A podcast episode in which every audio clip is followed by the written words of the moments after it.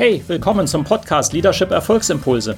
Mein Name ist Volkmar Völzke und in den nächsten Minuten geht es um konkrete Tipps und Ideen für mehr Erfolg und besseres Leadership. Noch eine Anmerkung. Ich bezeichne im Folgenden die Episode manchmal als Video.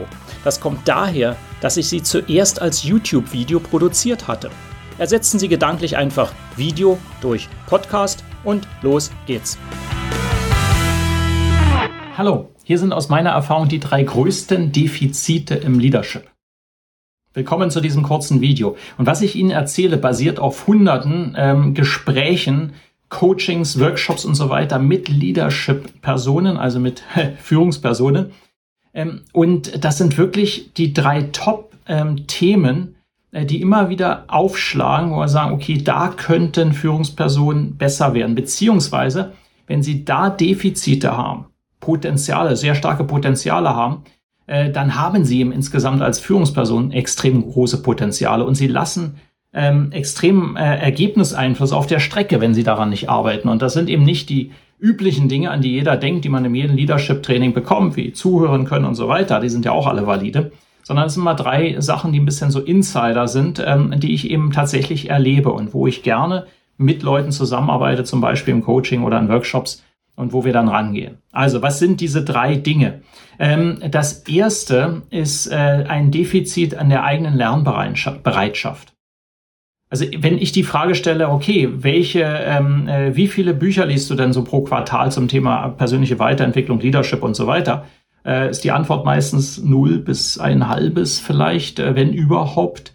Ähm, ja, eben, und das ist ja nur ein Beispiel. Buch ist ja nur ein Medium, es gibt diverse Möglichkeiten, aber überhaupt die Bereitschaft daran zu denken, sich persönlich weiterzuentwickeln und daran auch zu arbeiten, ist zu wenig ausgeprägt. Nummer zwei, sehr viele sehen auch auf Leadership-Positionen äh, sich selber als Opfer von Entwicklungen. Das finde ich immer wieder bemerkenswert, weil volle Verantwortung heißt, dass es kein Opfer gibt.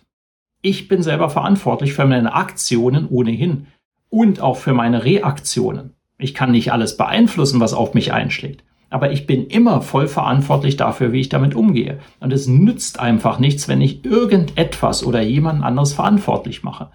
Weil dann gebe ich die Power, etwas zu ändern, ja komplett aus der Hand und sage, es bin ja nicht ich, ich kann jetzt auch nichts mehr ändern. Und das ist nicht Leadership. Also das sehe ich erstaunlich häufig. Und Nummer drei, Unklarheit ein Klassiker. Immer wieder bei allen Diskussionen, sei es über Strategie, erklär mir die Vision, erklär mir die nächsten Schritte, sag, was leitet dich an, was sind deine Glaubenssätze, was sind deine Prinzipien.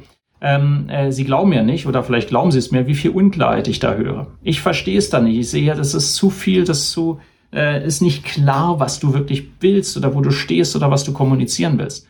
Ähm, also das heißt umgekehrt, jetzt mal in drei Tipps verpackt, ganz einfach ich empfehle, dass Sie sich viel mehr Zeit und Energie äh, für die eigene Weiterentwicklung nehmen und selber lernen.